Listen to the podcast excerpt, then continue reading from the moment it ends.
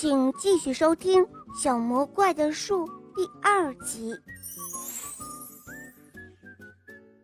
就这样，一天、两天、三天过去了，小魔怪和他的鸟儿知了们一起等待着奇迹的发生。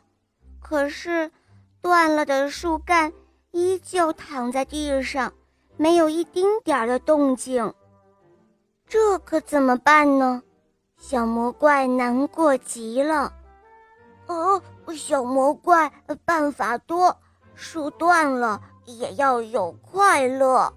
小魔怪摸了摸自己头顶的小犄角，说道。接着，他用断了的树干做了一个秋千架。哇哦，小兔子、小花猫都跑过来。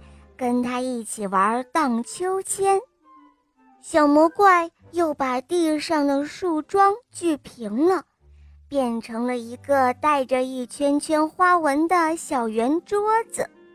鸟儿、知了和它围在一起吃饭，这个饭桌可真可爱。就这样，一天、两天、三天又过去了。在树桩饭桌的周围，长出了新的树苗。小魔怪赶紧念咒语：“呜里哇啦，呜里哇啦嘿！南边的阳光，北边的露珠，咕噜噜噜，咕噜噜，我的树苗要长高了。”就这样，没过多久，小魔怪就重新拥有了一棵。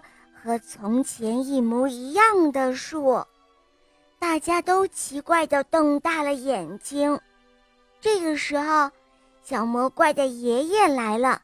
他说：“哦，我的孩子啊，所有的东西都喜欢快乐，是小魔怪的快乐让树桩发了芽。”变成了一棵快乐的大树哟！